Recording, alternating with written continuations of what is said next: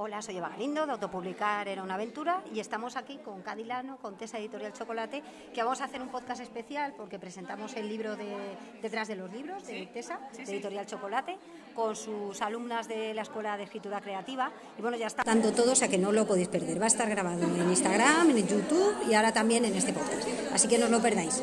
Venga, hasta, hasta ahora.